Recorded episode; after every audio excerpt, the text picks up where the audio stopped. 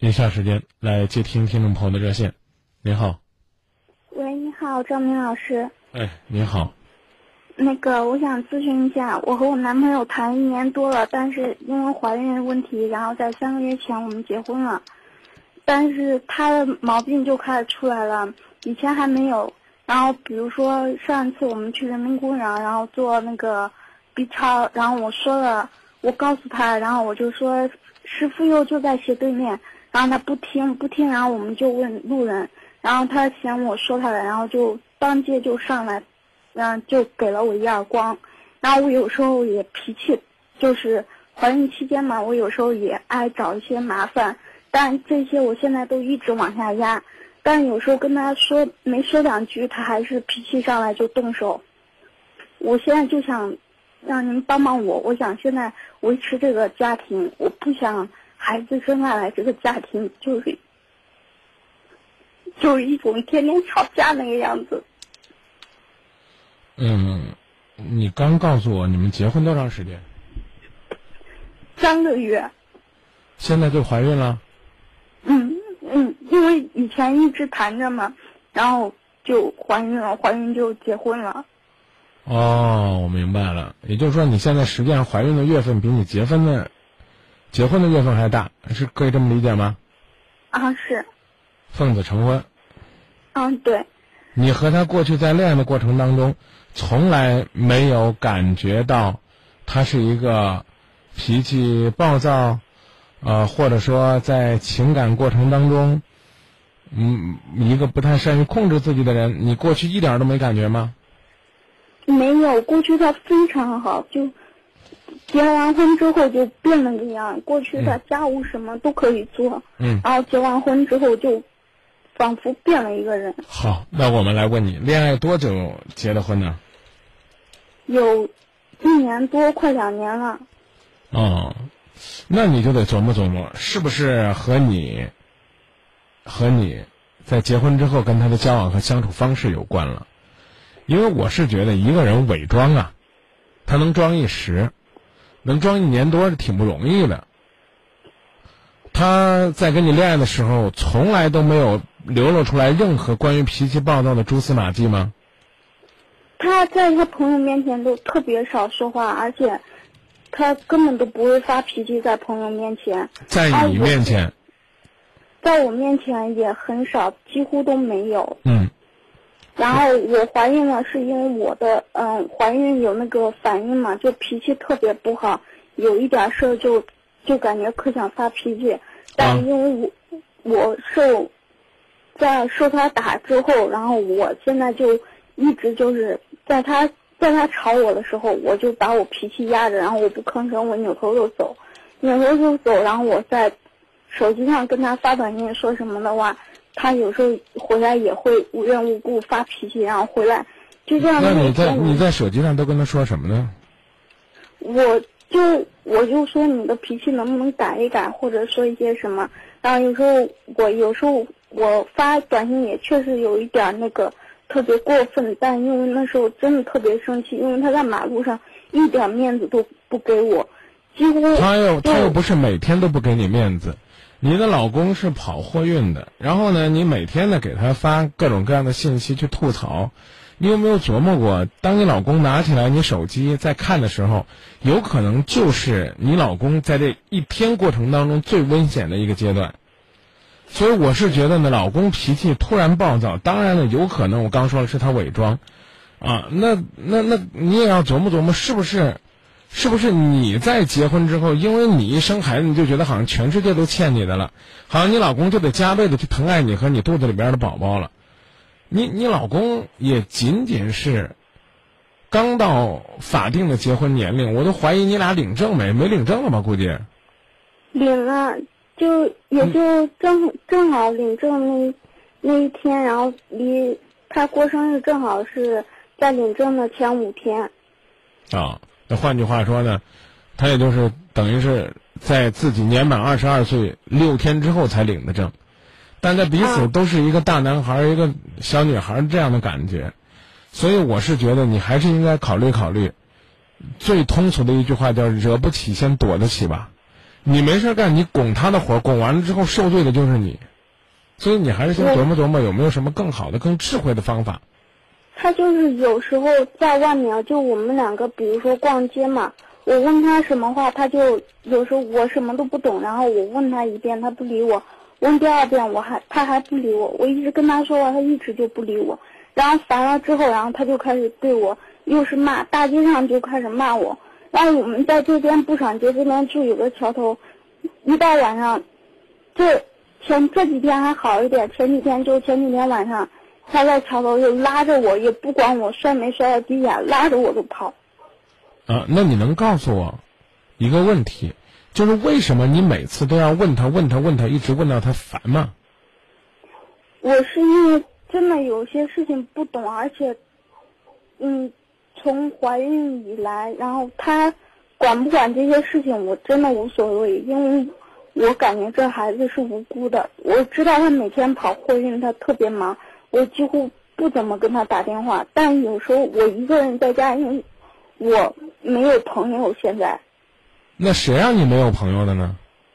我是因为他，然后我不愿意去交那些朋友，因为我感觉他他说交朋友都交都说我交一些没用的，然后我就几乎都没有再交朋友。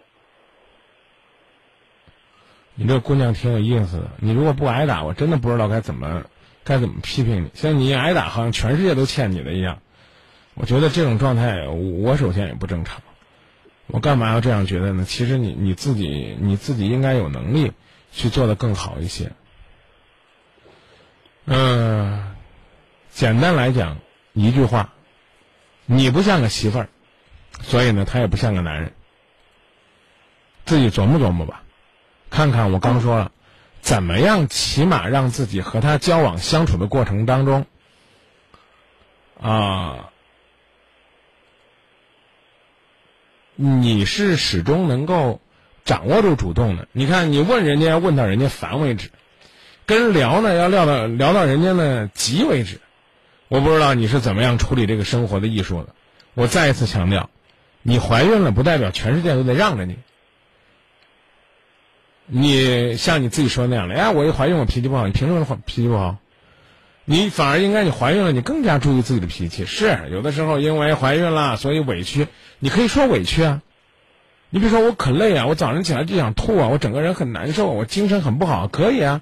但是你没必要因为你精神不好，你就把你的烦恼加在别人身上，然后呢，因为自己担心自己怀孕了会不会不受重视，没有人疼，没有人爱，然后呢就没事找事儿。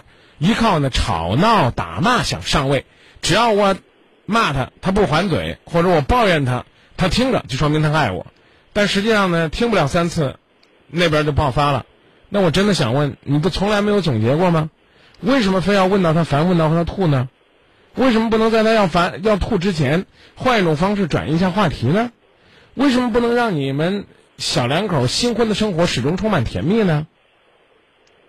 因为要别急别急，因为他打人了，所以我近乎于对你无话可说，没法劝你，好像一劝你呢就纵容这男人一样。但事实上，我不能说叫你反省吧，其实你有很多需要思考的东西。我试我试着去，比如这个话题问完他不理我，我去我去跟他说别的事，然后他可以不理我，但他可以他可以试着一路他都不理你。那很奇怪啊！那很奇怪，他陪你出来干嘛？我我也是感觉这样，包括他，在呃那个结婚之前，然后我们一家人，然后还有他去逛逛街，然后在迎机，他可以在迎机的楼梯上，就是转角，我妈他们刚过去，然后他都可以对我动手。就在结婚快结婚就那之前，对啊，然后他那哎，你看这这这这，看来你跟我的回答并不完全准确。我问你婚前有没有发现过他脾气不好？看来婚前还是有的。他是在你你不要跟我去强调这个时间是婚前还是婚后。我们现在就来考虑解决这个问题。解决这个问题，问就最简单的问题，你跟你家人商量商量，这个婚姻还要不要延续下去？如果延续，家长建议你怎么做？然后呢，你希望他怎么做？你跟家长谈过了，家长认为，哎，你基本上表达很严谨了。也没有呢伤害到对方的地方，那你呢再去心平气和的跟他谈一谈。当然了，你也可以选择再也不和他在一起。可是我还是要提醒你，如果你事前不对一个人有细致的了解、认真的考察，你就草草的走进婚姻，他没这方面的病，他可能还有别的方面的病呢。我讲的意思你明白吗？明白了。啊，你要考虑你自己的智慧。我刚刚已经说了，常年在外跑运输，本身的压力就很大。作为你的他的这个贤内助，作为作为他的妻子，作为他这个所有事物的代言人，你应该是一种什么样的状态和形象？这真的是你需要思考的。你表达的这种状态，也不是过日子的状态。当然呢，他更是要把自己这个家给毁掉的一种过法。怪谁？怪我们当初在推进感情的时候，还是不够细腻。怪我们有的时候，在别人面前总想秀点恩爱，却实际上呢，让自己秀的很无奈。我懂了，张明老师。好吧。嗯。好好思考。有一首歌叫《疼你爱你不惯你》，琢磨琢磨其中的味道。嗯，我懂了，张明老师。谢谢您的信任，再见。好，谢谢。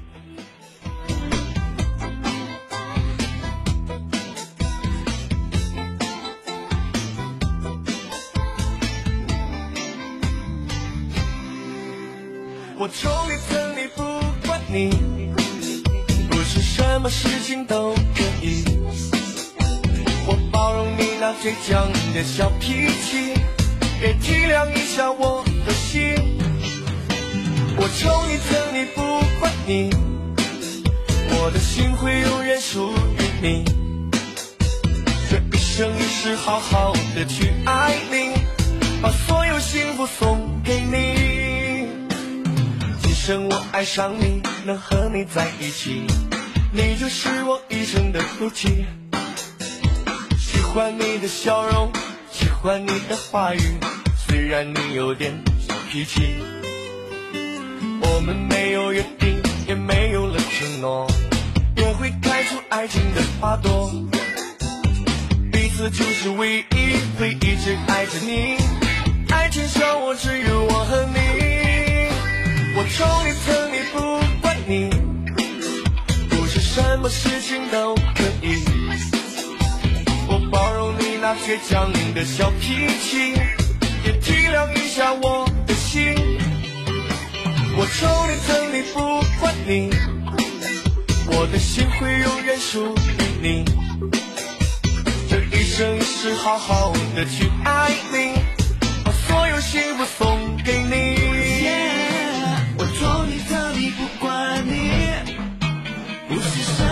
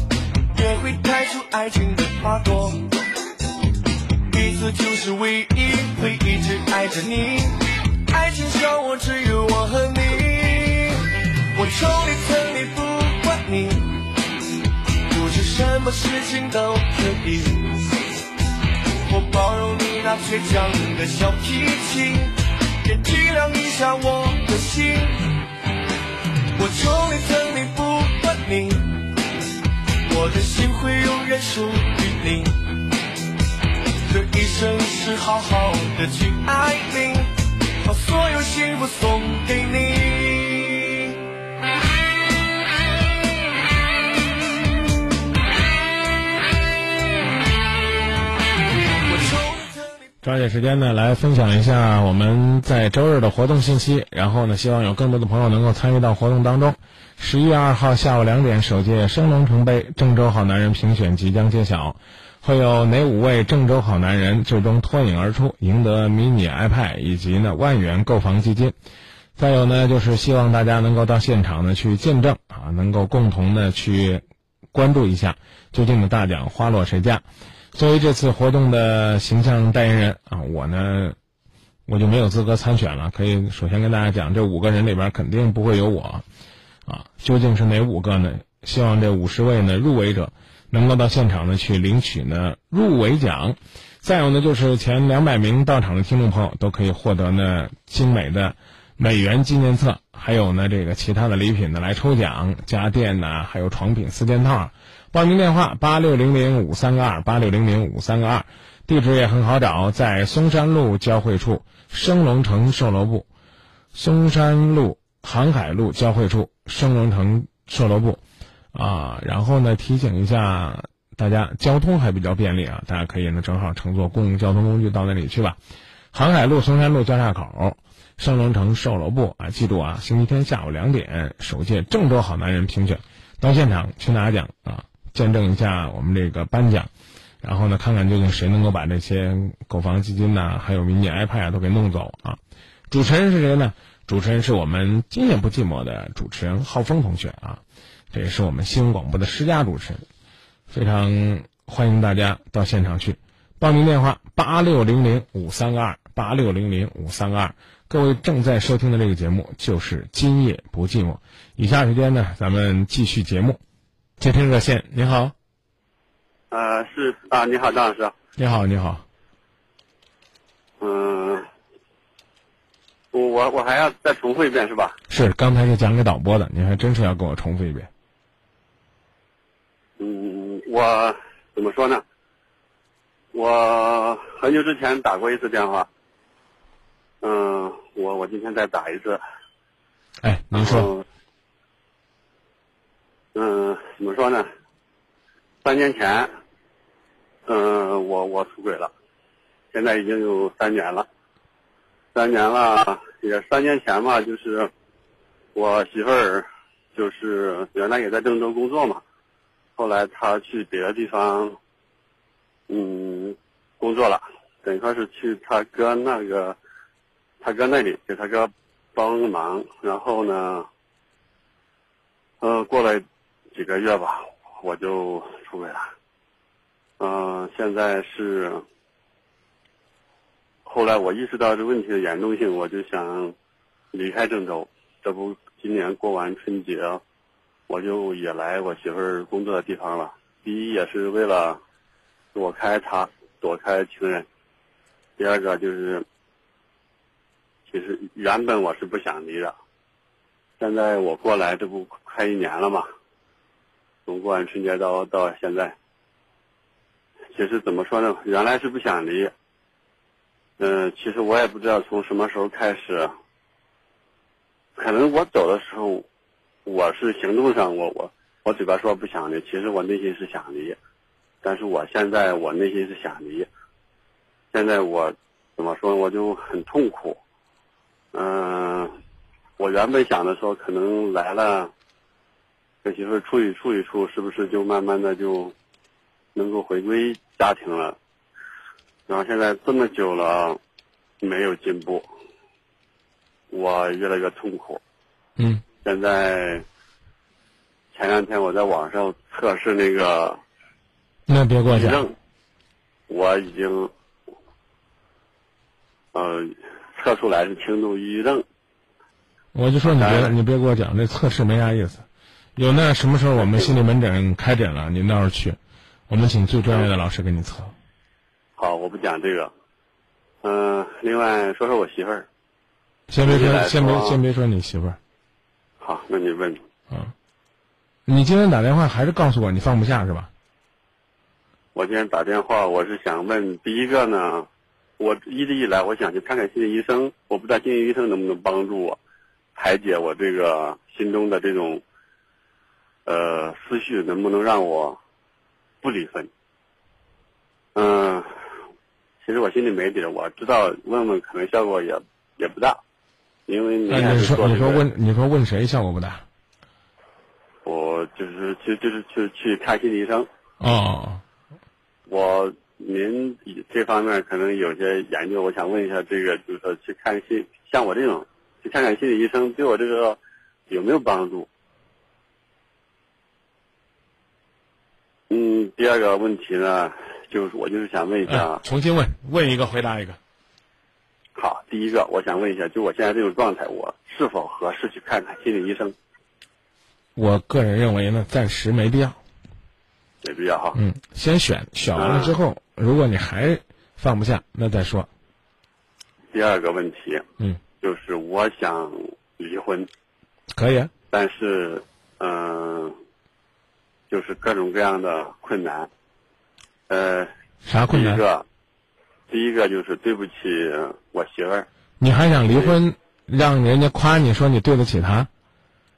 我昨天才才在这个微信里边儿评价过这种连离婚呢都要让自己分的冠冕堂皇，甚至都要把两个人不得已分手的责任推到妻子。其实这种人怪没意思的。第一个问题根本嗯就是你刚刚说的第一条根本不用顾虑，你妻子恨你，你孩子恨你，你身边甚至连你父母、连你岳父母，所有知道你人你的人都恨你，正常。谁让你出轨的？就这么简单啊，啊他们恨我，我能接受。啊！就我怕，就我担心他们接受不了这个现实。有啥接受不了的？别太拿自己当回事儿啊！把钱、房子、东西都留给媳妇儿，留给孩子，然后自己呢穿条裤头行走了。你的情人只要真爱你，他会爱你一辈子的，就是，对吧？对，所谓的愧疚虽然不能用经济补偿，但起码你要有光着屁股出门的这种魄力哦，啊。但是你别指望人夸你、骂你、戳阴阳骨、见你皱眉头、吐唾沫，都这这都正常我我没担心这个。啊。呃，那另外我，呃，我也想问一下你的意见。您看我选择离婚是正常？呃，不是不是不是不是说正常吧？我选择离婚是对的，还是说不离婚是对的？你上一次呢问类似的问题，可能都被我骂了。我呢，但是我我努力呢，让我们的今夜不寂寞在即将迎接二零一五的日子里边儿，能够温柔一些、清新一些。所以呢，狠话也不说，难听话也不说，我只告诉你，你这么问是一个很不负责任，而且呢，比起上一次没有任何进步和提高的男人，你这种男人的魅力不足以留住你的情人。就就跟你说这么明白，你上次问我这样的问题，这次还问我这样的问题，这么长时间了，自己任何一点变化和底气都没有，你折腾什么呢？明确告诉你，今夜不寂寞，它是个电台的节目，不是你个人泄愤的一个垃圾箱。虽然呢，我们也让你宣泄，但是你明确在这儿呢跟我探讨，哎，张明，我能不能违背婚姻法？我能不能做一个滥情、乱情、偷情，然后最终呢要为小三证明的男人？你说我怎么说你？啊，张明老师，我得为这个女人负责。那你家谁负责任呢？你都结婚十四年了，你有孩子吗？你的孩子，你的父母，他们能接纳突然之间进来这个破坏你们家庭平静祥和的人吗？所以你问这问题，我觉得简直是，就俩字儿吧，多少有点无聊、无趣，再说狠点无耻。我不敢说我是个道德斗士，那怪没意思的。我当然应该是朋友，可是就咱俩是弟儿们，我也得跟你说，掖着藏着想离情离了。你只要觉得你离了，你能减少压力，你不在家里找事儿，你不欺负你媳妇儿，啊，你能对其中一个女人负责。但友情提醒，要这要这情人主动勾搭你的，将来他跟你过得也未必安分。要是你的心猿意马去勾搭人家了，那我真不知道呢，你怎么样将来来回答，说我是为家庭和生活负责任，我才坚持下去。所以千千万万别问这个问题。我认为你问这个第二个问题，让我一下子对你大失所望，因为你是三十六岁了，你不是二十六岁，不是十六岁。你其实说白了还是这，就是离了婚，还得，嗯，江湖上那句话怎么讲呢？叫，叫甘蔗两头甜，驴粪蛋子两面光。哎呀，别人还得说，哎呀，他是不得已的，哎呀，他也有苦衷，哎呀，他总算对得起一个男人了。这话我跟你说句实话，哎，你要是不在节目上聊，也许呢我会昧着良心说一两句。我在这儿说，那我不是为虎作伥？我不成了，我我不成了败坏这个不能叫败坏，我破破坏别人婚姻家庭和谐的帮凶了吗？嗯、我没有这样想。所以你问的问题，我刚才已经讲了，很无趣。哎，张老师，你觉得我离婚合适不合适？离婚不合适。法律如果要规定说不许离婚，那你可能就不离了。可是没这样规定啊，要不许离婚。你说当年要允许武大郎跟潘金莲离婚，武大郎也不至于死啊，是不是？我干嘛要这么着呢？我这么着说不让你离，或者说你真的不离，你最终会做的事儿是使劲糟践你媳妇儿，欺负你媳妇儿，你的婚姻当中一样没有正能量啊。啊，我一定要，我一定要逼的，逼的他最后没办法了，他自己就跟我离婚了。昨天我已经讲了，这是这是男人，就是七大所谓的卑鄙武器当中的一招，啊，我平我平时从来不欺负他。对啊，那不慢慢你就欺负他了，因为我我欺负你，我包括什么呢？包括冷暴力，我不理你，我不碰你，我不搭理你，我和你冷战，这是欺负；我打你骂你，我在外边彻夜不回，这也是欺负。我让你自己都觉得跟我在一起没有任何的希望了，你自己就走了。这个事儿呢，我我认为很正常，但是呢，千万别在节目里边问我，问我呢，我左手是良心，我实在没办法把良心扔掉，我右手呢，是做主持人的本分，我还要回答你，我只能告诉你，我建议所有认认真真说过我要为我的感情负责任的夫妻，在出现任何波折的时候，都能够尽可能的选择留在婚姻里。那你说张明，我留在婚姻里对双方都是痛苦，这种情况我也信。但是呢，我也还得再说一句，拜托，如果离了，那就在婚姻当中好好的对待你的第二任妻子，别再折腾了。也许你憋不住还会折腾，那女人憋不住还会折腾呢。那要是这样的结果，我建议呢，最好还是别离了，早晚都是折腾，那干嘛还要出来害人呢？可以继续问问题了。对于这个问题，算我没回答。有有一次我媳妇儿，她自己我不知道哈，她自己写的那个，她写了写了几行字，后来我看见了，她写的是，她写的是我很傻，她说为我，为，哦，我可能记不太清楚，我想想，她说我很傻，我为我，嗯。咋说呢？啊，那那别别问了，别问了，想都想不起来就想不起来就别问了，啊，不要不要打通今夜不寂寞，不问够三个问题就觉得自己赔了。我们这电话也不收费，没赔啊，没想不起来就放电话，把机会留给别的朋友，其实挺好的。那我问另外另外一个，最后最后一个行不行？最后一个问题行不行？行吧。哎，你你不能这个不问了，一会儿捡起来，那今晚上全是你的了。啊不不是不是我我我快快快点说，不用不用快，就把这一个说清楚，啊，三十六岁，表达清楚，让我觉得你是一个成熟的、有理智的男人，我才愿意跟你聊下去，好不好？我痛我好我痛我痛我痛苦的根源是跟媳妇儿就是没有性生活。来，接着说。哦，当然他也需要。嗯，但是这个问题的，现在现在根本就无解，呃，具体怎么无解，我也就我也就不说了。干嘛不说呢？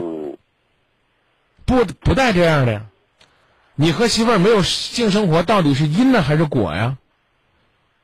这个是很重要的。因为我和我媳妇儿没有性生活，所以我在外边外遇了。谁的问题呢？应该应该是一半一半吧。稍微我我我我占多一点，我六十。再见，别别别别别别讲了，这人太虚伪了，你一点意思都没有。啊，这个我甚至建议呢，导播老师起码把这个电话呢列为两个月内不再重复接听的，叫这个备用名单。啊，因为我们一般是一周内不再接，就是因为我们实在觉得一个星期的感情可能没有什么变化。你的上次给我打电话，起码我觉得两个多月了，但是你没有任何的变化，也没有任何成熟的表现。今天呢，来的目的跟上次一样，就是张明，你能不能教我一个方法，让我呢干干净净的，让我离婚？我教不了你，你要承担的责任你就你承担。如果呢，你两个月前你已经去起诉了，可能再过四个月你就可以离婚了，啊，你这这要离婚还得要让，起码要让身边的人觉得你挺委屈的，觉得你跟你媳妇儿离婚是天经地义的。我我就想问一句话：十四年前你和你媳妇儿结婚的时候是不是强迫的？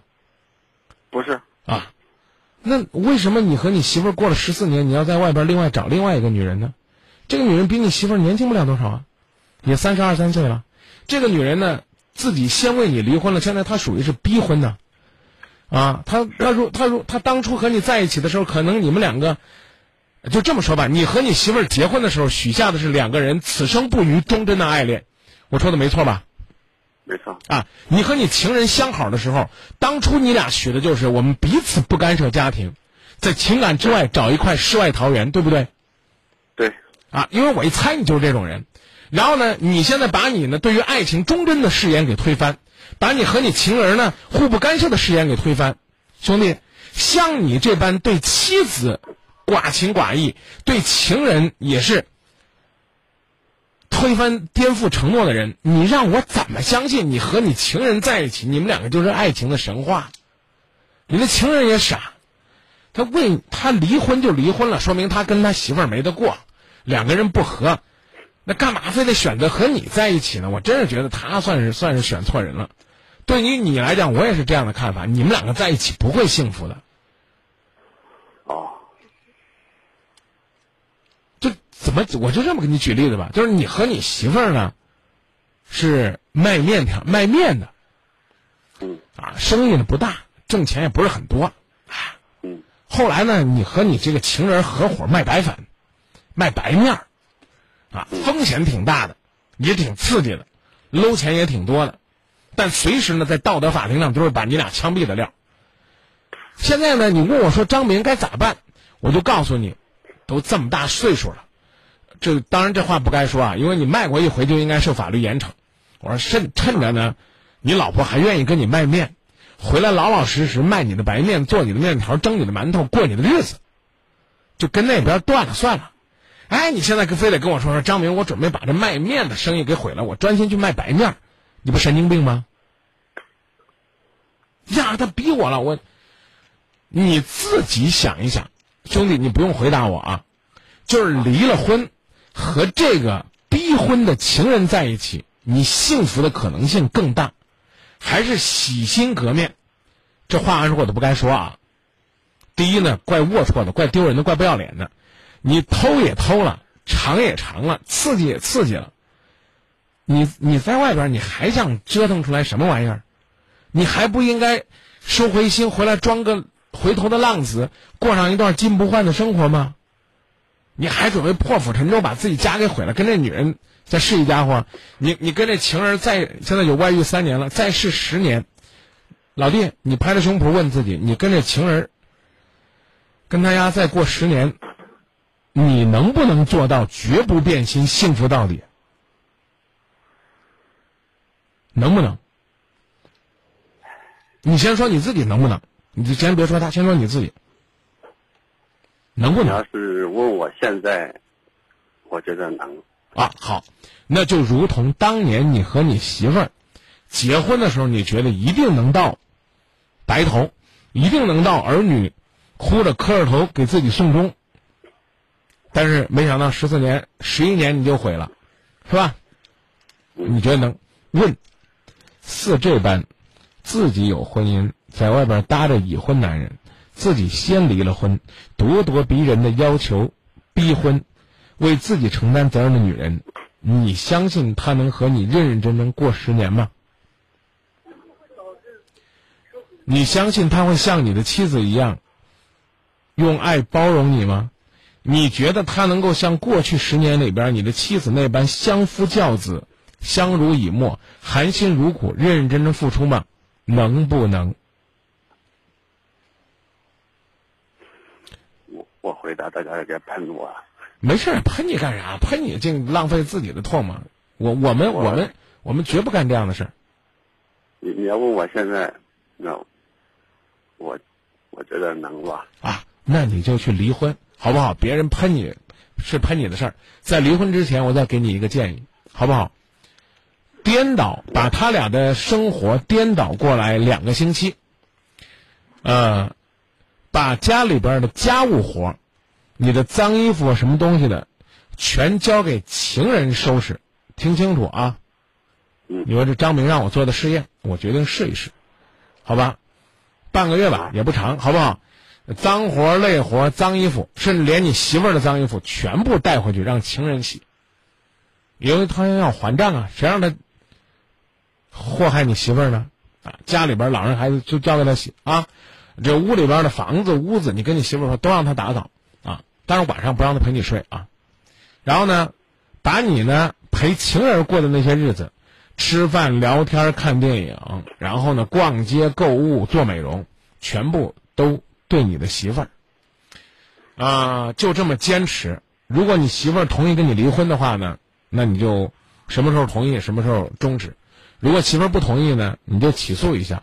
起诉之后呢，也别伤和气。你说媳妇儿就这么着过半年，你看半年之后，你跟你媳妇儿能不能培养出来感情？那个情人会不会像你老婆一样任劳任怨？记住啊，短则半个月，长则半年。然后之后呢，给我打电话，在这半年之内，我不再接你电话，好不好？嗯，好吧。可以吧？哎，这个这个办法挺好的吧？嗯，哎，你觉得你那个情人能坚持半年吗？像保姆一样，然后旁边你跟你媳妇儿天天睡着，努力跟你媳妇儿做爱过性生活，每天把所有的钱和精力把钱都花在你媳妇儿身上，就半年，为了你今后你今年三十六，假设你能活这个活六十六吧，还有三十年啊，为了你未来三十年的幸福，请你花六个月的时间，告诉你媳妇儿。啊，你就是像情人一样对她，她也不配享受你这个幸福生活，你试试，好不好？如果你媳妇儿不明白我讲的什么意思，你让你媳妇儿给我打电话，我让她在这六个月的时间里边享受享受情人的感觉。之后呢，反正你起诉半年以后也得判离，是吧？明天你先去起诉，或者说先让你媳妇儿跟你签离婚协议书，然后呢，这个日期呢就写半年后的日期，半年后生效。啊，如果呢，这个就这么着疼你媳妇儿半年，你发现其实疼谁谁对你好，疼谁对谁有感觉，说不定半年之后你就会跟情人说，要不你走吧，啊，天天给家洗了涮了，一肚子抱怨的柴米油盐酱醋茶的，关于谁倒洗澡洗脚盆的，原来我这情人也跟媳妇儿一样，马上就不解风情了，那那你就好好跟你媳妇儿过，真的，这办法挺好的，一定要坚持啊，行，行，我知道了，好不好？谢谢啊，再见。再见。啊，各位基本上知道我的态度了吧？其实我就是态度这么鲜明、这么简单的一个人，我就希望大家能幸福多一些，再多一些。因此呢，大哥千万别问我说：“哎，张明，我是我是离婚合适还是不离合适？”我真心觉得还是别离了吧。你要非离呢，就记得我跟你说的啊，把你该干的事儿干了。欢迎大家继续回到节目当中。有朋友呢看到我们在微信当中呢提到，最近呢在招募呢微信和微博的管理员。如果说呢各位在这方面感兴趣，可以呢关注我们呃张明幸福启航的官方微信平台吧，啊或者叫公众微信平台啊。如果呢您确实有这方面的兴趣，也可以及时和我们联络。目的只有一个，让我们把我们的微信、微博，还有我们的网络收听的平台做得更精彩，让更多的朋友能够感觉到，啊，其实呢，无论是在哪个空间，总会呢有一份温馨和幸福，呃，体会在您的身边啊，让您感受到啊，其实呢有很多的欢乐，不仅是在电波当中这段时间能够呢和您分享，其实呢还有很多的时间，还有很多的细节。我们呢都可以一起，一起呢用我们的双手去创造，就是自己呢也可以为我们的今夜不寂寞，还有我们更多的粉丝，去分享幸福和甜蜜。有好的情感故事和文章，也欢迎分享给我们。记住，这个节目呢是今夜不寂寞，这个主持人呢叫张明，呃，我们愿意和大家一起努力，继续呢通过热线。感受各位想要倾诉故事当中的那份感动，体会大家对未来幸福生活的那份憧憬。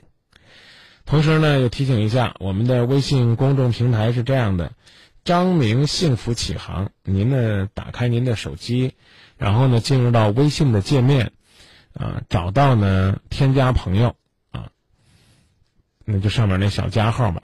添加朋友，添加之后呢，上面就会出一行微信号、QQ 号、手机号，啊，其实呢就直接在这儿搜索就可以了。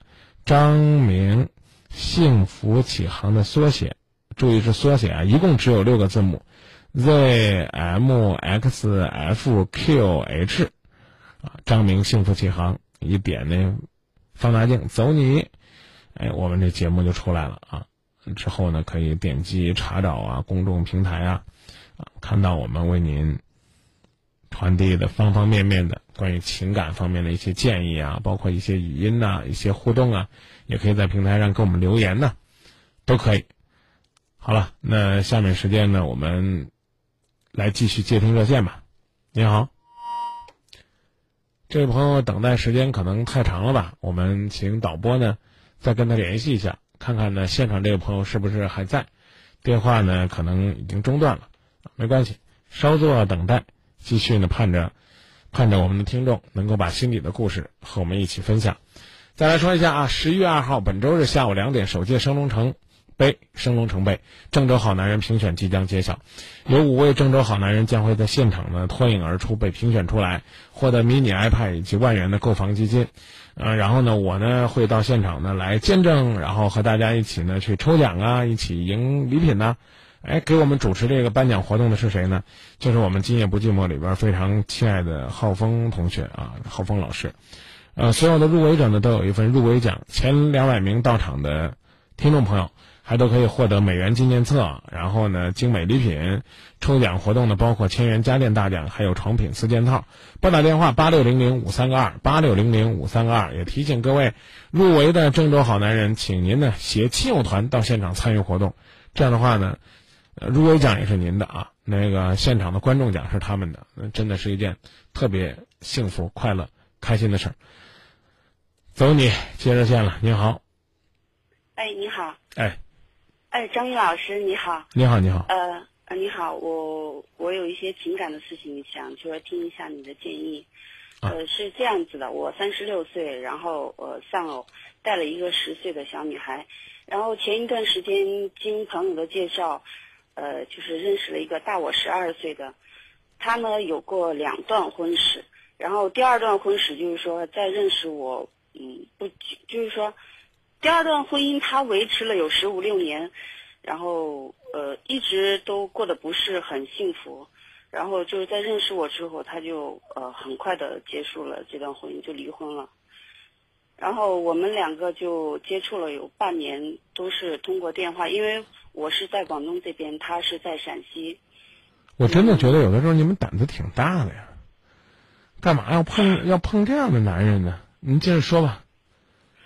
嗯，然后这半年的时间，我们接触呃最多的就是呃以短信和电话。期间他出公差的时候，也顺便过来广东这边看过我两次，就是说很短暂的一个接触，也是一个了解。嗯，他对我也很满意，我对他我觉得还可以，因为都很现实嘛。因为我觉得他的小孩也大了，在念大学大四嘛。然后也没也老人也都没在了，他的工作也很稳定。嗯，但是后来就是说慢慢慢慢接触下来之后，我就是觉得他很太过理性，嗯，太过现实，有时候说出来的话很赤裸裸，让我很难接受。像他自己说的，他说，呃，他付出要要要要要有回报，他会算计这个投投入与产出。嗯，哎，我有点紧张。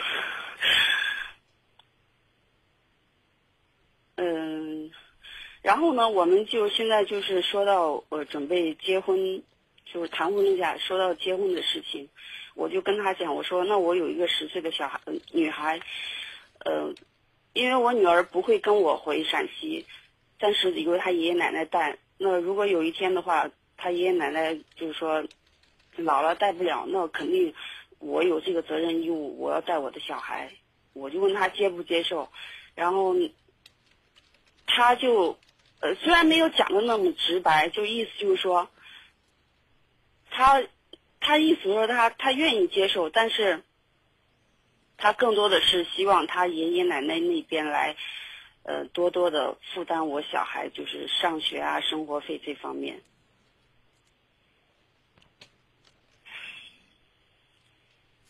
谁爷爷奶奶？就是你前夫家是吧？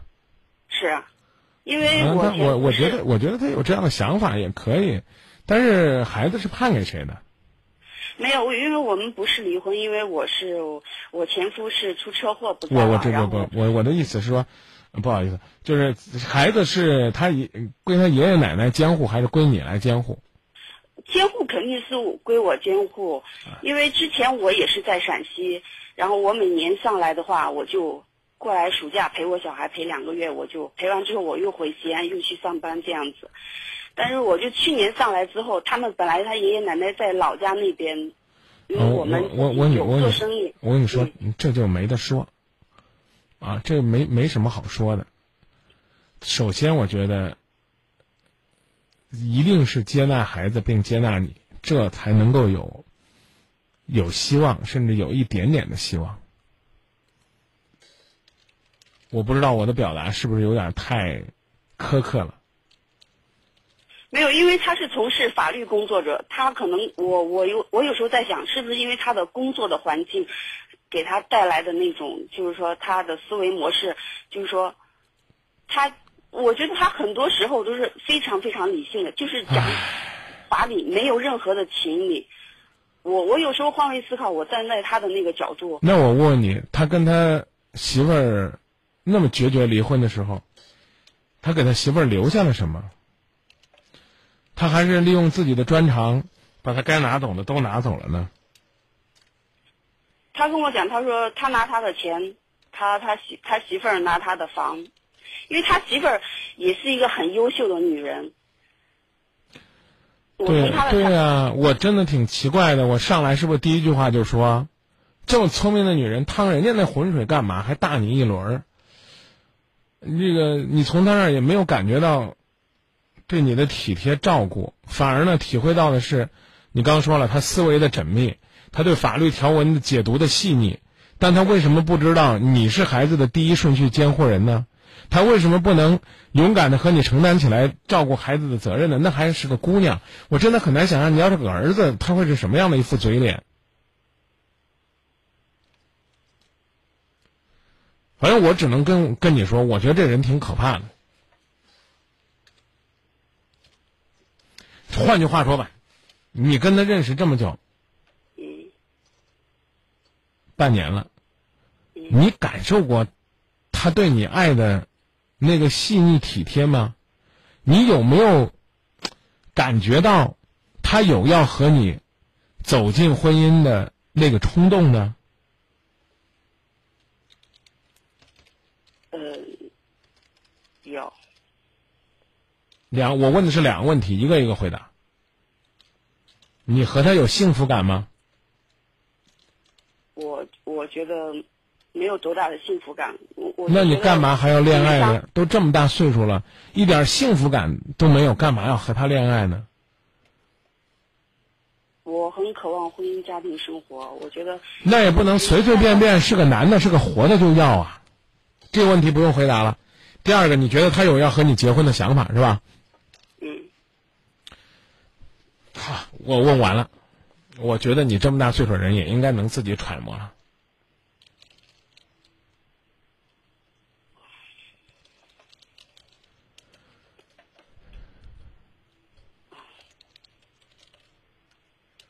可以继续问你，你有不明白的，或者有想跟我们聊的，还可以继续问。但是我我深信你一定明白我的意思。没有，因为这个话说起来话很长，我觉得，因为我在广东这边不会长久的待，因为有一天他的爷爷奶奶上来，我必须要走人。我还我我我没看我终究我还我可能还是要回回我们陕西那边，回我也很哎，你知道我为什么笑吗？笑女人真傻。你要回陕西，就一定要找他，就因为他是陕西的。陕西人有多少热情淳朴的西北汉子？因为我觉得很难碰到一个，就是说，就是说外在的条件基本上能能符合我的，因为我觉得像我这个年龄，那找一个肯定都是要么就是小孩儿了，上有老下有下有下有老下上有小上有老下有小的那种，我觉得我很可能很难平以我的这种个性很难平衡好，平衡好那种那种关系，所以我就很想简简单单的就说找一个男人就让结结婚，那那那那。那对不起，我可能扼杀你的梦想，或者我的观点扼杀你的梦想。那那我就祝你好运吧，好不好？我我其他也不说了。你自己你自己也说了，你好不容易遇到一个外部条件这么好的，可怜的，三十六岁，一个一个一个一个丈夫和自己生离死别了那么久的男人，那个那女人，在六年之后要选择的仅仅是外部条件。不，因为他也是口口声声跟我讲了，就是说婚后过平淡的生活，也是憧憬了很多。他所说的也是我所想要过的那种生活。所以我说祝你幸福啊！你看我说什么你都要反驳我，都要跟我讲他给了你什么，那你还给我打电话干嘛？我现在跟你说说我的观点，我明确告诉你，我认为你跟他不合适。你你当然你可以当我放屁啊，呃，没有没有，可真的啊，观点如下：一，作为一个带着女儿的女人，在找男人的时候，是不是第一条件是接纳我并接纳我的孩子，给我和给他幸福，是不是？是他不是，而且唯唯诺诺、含糊其辞，让你去猜。一个学法律、直来直去、堂堂正正的男人，在这个事情上闪烁其词、吞吞吐吐，多少有点不够阳光，甚至稍微有点卑鄙。第一，第二，搞法律的公务人员和你在出差的过程当中相识（括弧叫婚外情）。曹不是不是，我们不是婚，不是的，因为他马上要离婚了，所以才经过朋友的介绍。不好意思，婚外情，你不用跟我解释，我必须要这么定义。尽管呢，他离得挺坚决的，尽管呢，在你们认识之前，他的婚姻已经风雨飘摇了，但依然是婚外情。只不过你可能没有负罪感，我也没，我其实我从来也不是说非得说所有的，所有的怎么样都怎么样。你看你敏感呢，你你你你太敏感了，嗯，没什么。认几月份认识你的？呃，四月份、几月份离婚的？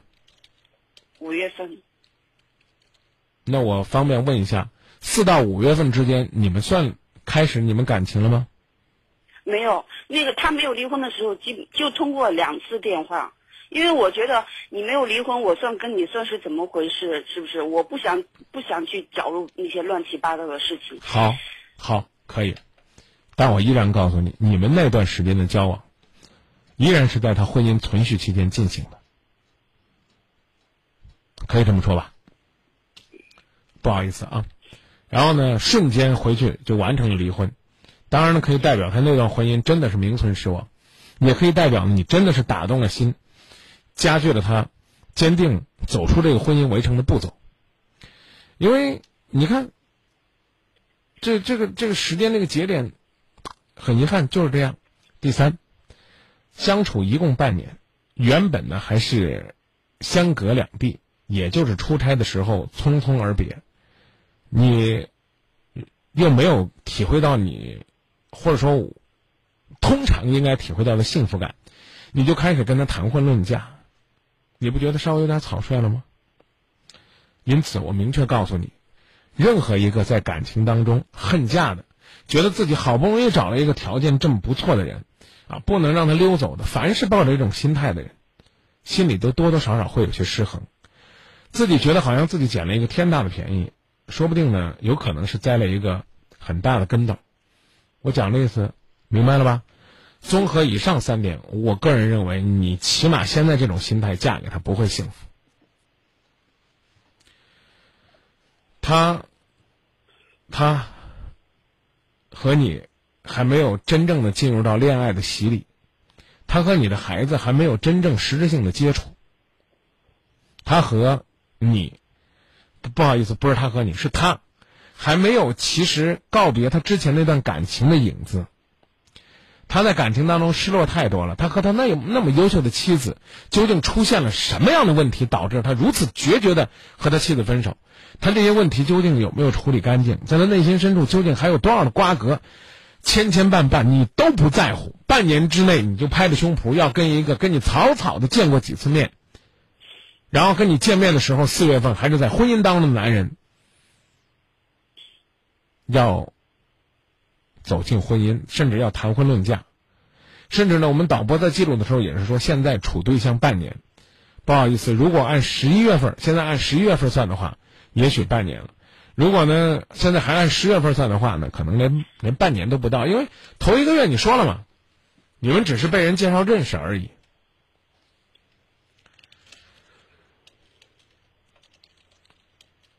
你你你你琢磨琢磨，如果这不是你的事儿，当我给你讲了这些支离破碎的细节之后，让你投票，你认为这段婚姻幸福的可能性有百分之多少？你给个百分比。而且我觉得，呃，其实我跟我小孩现在就是过得苦一点、累一点，其实别的方面都挺好。我有时候都在想，我跟他结了婚会是怎么样？就是按我来想，我觉得可能我的生活质量会下下一个层次，因为他是 他是属于那种过着很极简生活的那种，他不讲吃不讲穿。但是我觉得我的生活习惯跟他不一样，我觉得可能我在吃饮食啊或者消费。很多方面真的跟他其实还有蛮大的差距，连吃都吃不到一块儿，干嘛要跟他结婚？我真的特别害怕你刚说那个外部条件，你就相中他没孩子了是吧？是不是？你跟我说他哪？我说难听点，他有啥玩意儿外部条件？你刚跟我说了个外部条件，你真的这个姐，咱俩分析分析，一个男人。好男人，概括起来四个字叫事业有成。他算吗？呃，他不能说事业有成吧？你好，那那就那就放在那儿啊，起码呢还在耕耘中嘛，啊，有事业在耕耘啊。第二，通情达理。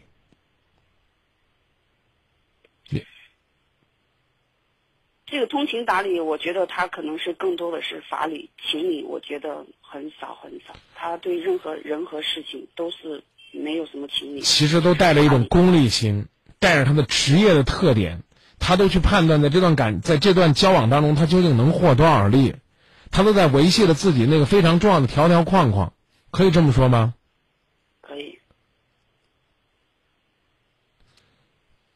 姐，我可为你担心，你找个这种人干嘛呢？我不怕他打官司起诉我，这是不适合结婚呐。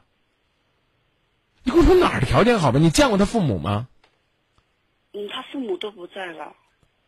哦，那就不知道他孝敬父母不孝敬父母了。呃，他是挺孝顺父母的。这不真不知道，起码你只是听的，你连他周边的人你都你都没见过几个。对，是的。啊。仅听他说而已。他他什么他什么会讲啊？他嘴巴很会讲，而且那当然了，那这是搞法律。而且我觉得都是都是讲一些空头支票啊！我以后会对你怎么怎么样好，对你怎么怎么样好。然后，因为他经常这样讲，我说那那我你以后对我怎么样好？然后他他就不吭声，他说那我们这好就是好呗，是吧？还咋好？是吧？是这样吗？张明老师，那我就想问一下你，你的意思就是说，还是结束这段？不是我，我也不敢说让你结束，因为你也没这个，你也听不进我劝的。你就这，你你把你自己变成张明，就我我我还没再列举其他的呢。就我就说这这这几条，你这我这话这不难不中听啊，姐啊。你说你快四十了，你找了个快五十的人，还不能算事业有成，在自己的这个专业领域有自己的追求，有自己固定的一种航向。我不知道他到底是个什么样啊？这个，但是呢，他的专业专长都用于算计了。啊，连这个怎么讲呢？诚恳热情啊，这这这也谈不上，啊，之后呢，给你又给不了你幸福的感觉，这，我就问你，还是这句话，如果是你一个闺蜜、一个姐妹跟你说她遇到这样一个男人，你支持不支持她嫁？我不支持。哎，所以呢，请原谅张明退一万步跟你说，姐，咱六年都过了，咱哪怕再忍两年呢？你就是真觉得死心塌地要跟他过，起码你再考验考验吧，再交往交往吧，再看看吧。但是他催得很紧，他催得特紧，他他每次一打电话，他哎呀，你看这还有，我一个人还要等这么久，我就跟他讲，我说那没办法，因为我要带我小孩，我说他爷爷奶奶不上来，我就走不了。那那随你吧，我我我不发表观点了，行不行？好的，谢谢你。好不好？哎，我我我实在没法说，哎呀，我这，我我我，对对不起对不起对不起，真是对不起，我我我实在无话可说我知道。啊！就且不论你多大岁数，哪怕你二十岁，我明确告诉你，就这种心态，一定找不到幸福。我说这话你懂不懂什么意思？不懂是吧？那我再给你解释解释，我再给你解释解释，啊，终身大事是不是起码要考验到自己觉得可以了？是不是？咱就别说别人的眼光了，是我就问你一句话，你自己觉得你可以嫁不可以？你回答我呗，没事，你说可以你就可以啊，你不要因为我说了你就你就害怕的不敢说了。你觉得你现在是不是嫁给他的时候？我我不是那么甘心的。对呀、我说不好听点儿的，他跟他媳妇儿为啥离婚你都不知道，那么优秀的媳妇儿他为什么不珍惜？他是说他媳妇儿十五六年从来不买菜，从来不煮饭，对他妈也不好，对他女儿也不好，也不关心他。我说一个巴掌拍不响，那肯定你也有做的不足的地方。把错儿全部推在别人身上的人，真挺可怕的。这第一，第二，认识一共五个月，我方便问一下你们一共见了几次面吗？呃，见了四次，因为暑假的时候小孩好，不用不用不用不用给我解释，不用给我解释。你，就我是不是能能说个不中听点儿的话？四次你就准备把自己将来四十年给他，你神经病啊！我我我就这跟你说，大姐，你买房子你会不会这个看四次你就你就真的一定出手把这房子给买了？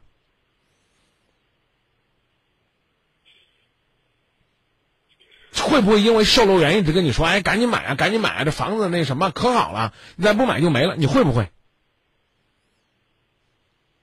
我们这两天正在疯狂的卖房子呢，啊，升龙城郑州好男人，不断的替他播口播广告，我那大照片都挂人家门口，啊，我也只是心动了，准备在那儿买套房子，因为那个地方是我当年都市村庄租住的地方，我当时我就租房子租在七里岩。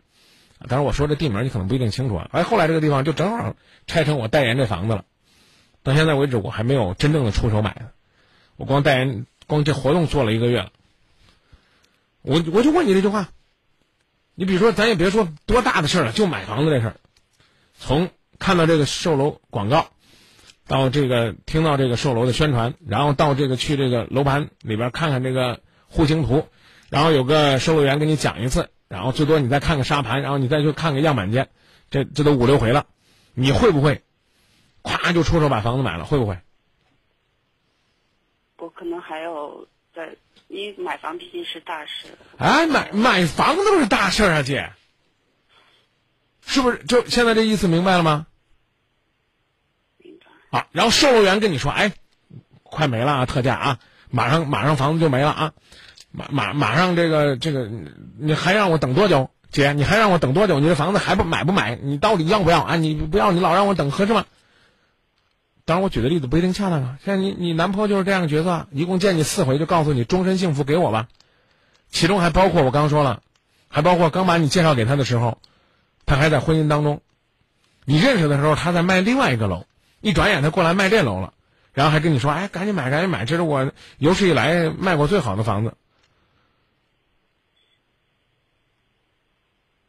一个人离婚不可怕，可怕的是跟他在一起的人，连他为什么离婚都不在乎，也不关心，也没有交往，也没有调查。所以我我明确已经告诉你了，你要想幸福，起码你让他得学会等待。四次就把一个女人搞定了，他要珍惜你，那才是奇迹呢。我不能说一点可能都没有，我只能说是奇迹。你就这么恨嫁吗？哎呀，张明，我好不容易遇到一个外部条件好的，哪儿好了？这，这说你这说瞎话，骗自己，骗的我都替你恶心，姐。咱俩坐那分析半天，他哪儿好了？你好歹你坐那儿跟我说，哎，张明这个人事业有成，四十八岁啊，忠厚善良啊，非常体贴，非常照顾。对我的孩子呢，虽然还没有怎么接触，但是呢，明确表示说啊，我们两个呢过日子，孩子跟着我们呢也未必合适。但是只要我坚持坚持，我他一定会全身心的照顾孩子，因为呢，他也是个女儿啊，而且女儿呢判给他妈妈了，不在自己身边，他渴望把他的父爱给这女儿，这算是个男人？什么货呀？还没说呢，就说哎呀，那意思，还是隐晦的表达，就最好是让他让奶奶管吧，啊，你也说了，他每一分钱都精打细算，每一件事情都像去判一个官司，就像做一笔生意一样，去认真的衡量我和张明交往。张明这货是个主持人，哎呀，我这是搞法律工作的，他也不能给我代言，也不能给我主持，哎，对我结婚的时候可以请张明来主持，这这这这个人我得认识认识。这玩意儿都成这了，如此功利，他认识四次就要把你一生的幸福交给他，我真的想问，凭什么？我真拿你当自己家朋友，啊，自己的姐姐、自己的妹子，这这样考虑？这说句不好听点的，我比如说是是你，我要是你弟弟，他应该管我叫什么？叫小舅子。我要是你小舅子，他现在还没过我这关呢啊，他他就想把你给娶走了。所以我就说，你要说张明，我就是扔中他了。那咱能不能抻抻？能不能别人家说跟我走吧，就跟人家走了，什么都不想了？哎呀，我真是觉得，所以你看我刚才把我气的呀！我是我是这好几年没有见过这种言不由衷的傻女人了。为了嫁给一个男人，瞎编乱造说这男人的好。你琢磨琢磨，你心里面这些东西是不是都是你自己给自己堆造起来的幻想？摆到桌面上一说，全是假的，或者说全是你自己劝自己的呀。因为他四十八岁了，所以他就为人很成熟了，啊，因为他年龄比我大一旬，他就一定会关心我。你你你真的有幸福感吗？有被疼爱的关心吗？有细节吗？有体会吗？有对你周到的照顾吗？哎呀，好吧，我不再说了，我真是。确确实实早已经无话可说了。我之所以这么啰嗦的原因，就是因为，我希望收音机前的那些姐姐妹妹们不要再犯你这样的错误了。这这最可怕的就是自欺欺人。好的，好的，我知道了。好，谢谢你，张明老师。等。呃，两句话，不好意思，我还啰嗦。第一句是最好走吧，我根本就不看好他，这是我的心里话。第二句话。如果你放不下他，起码等到你所许给自己的那些，我要一个忠厚善良的、知冷知热的、陪伴身边的、帮我照顾女儿的、能够抚平我伤痛、让我有家的温暖的男人，这也别说几条了吧，算五条吧，他能有三条，你嫁给他也行。就这吧，我真是不能再啰嗦了。要不然广告都放不完了。好的，好的，很感谢，谢谢你了，再见。再见。怪对不住的，反正我是觉得这姐的事儿呢，不说搅和黄吧，起码也让她今天心里边忐忑一晚上的。我也许对不住这姐，但我觉得我对得住一个对自己感情不甚负责任的人。大家都琢磨吧，琢磨琢磨，面对感情，我们应该用什么样的？慎重的状态来面对。